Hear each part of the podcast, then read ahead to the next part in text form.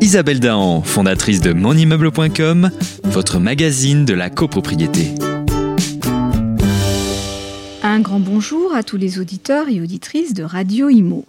Quand des personnes occupent un logement sans avoir conclu de bail avec le propriétaire ni recueilli son accord, elles sont potentiellement qualifiées de squatteurs. Dans ce cas, plusieurs mesures d'expulsion s'offrent aux propriétaires des lieux.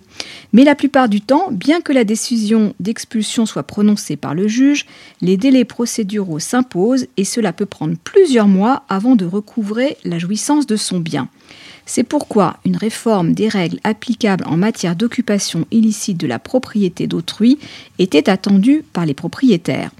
La loi portant évolution du logement, de l'aménagement et du numérique, dite loi Elan, du 23 novembre 2018, vient de renforcer la lutte contre l'occupation illicite de domiciles et de locaux à usage d'habitation, en supprimant d'office tout délai laissé aux squatteurs.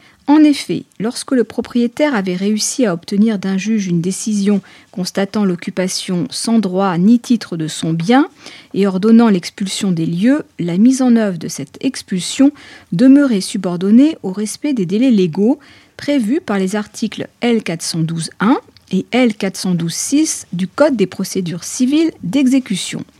Seule une décision spéciale relevant de l'appréciation souveraine du juge pouvait écarter le bénéfice de ces délais en cas de voie de fait.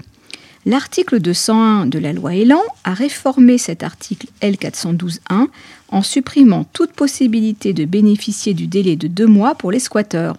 En effet, le jugement ordonnant l'expulsion doit être adressé directement aux squatteurs. Si les occupants ne quittent pas le logement dans le mois suivant, l'huissier de justice peut délivrer un commandement de quitter les lieux dès signification de l'ordonnance. Rappelons que l'ancien article L412.1 disposait également que l'expulsion ne pouvait avoir lieu pendant la période dite de la trêve hivernale, et ce y compris lorsque les occupants s'étaient introduits sans aucun titre dans les lieux, ce qui laissait alors un délai raisonnable aux squatteurs pour libérer le logement.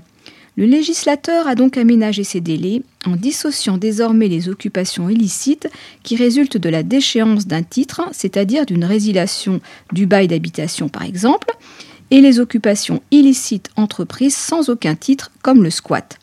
Dorénavant, si l'expulsion porte sur un lieu habité, le délai de deux mois entre le commandement de quitter les lieux et la mise en œuvre de l'expulsion ne s'appliquera pas lorsque le juge aura constaté qu'il s'agit d'un squat.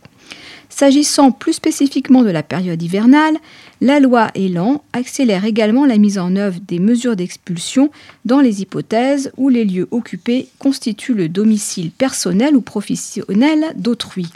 Le bénéfice du sursis à exécution pendant la période hivernale ne sera plus de droit et sera désormais fonction de la qualité du lieu occupé. Il ne s'appliquera pas lorsque la mesure d'expulsion aura été prononcée en raison d'une introduction sans droit ni titre dans un lieu qui constitue le domicile personnel ou professionnel et que cette introduction résultera de voie de fait.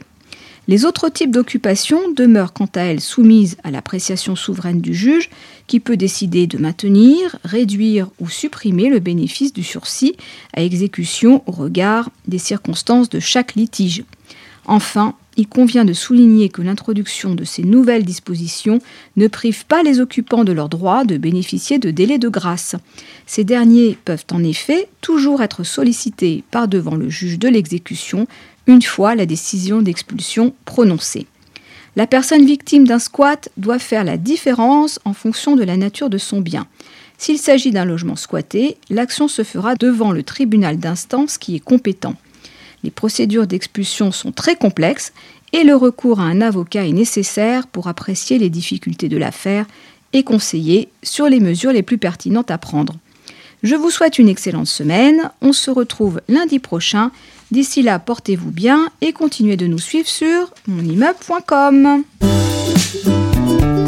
Isabelle Dahan, fondatrice de monimmeuble.com, votre magazine de la copropriété.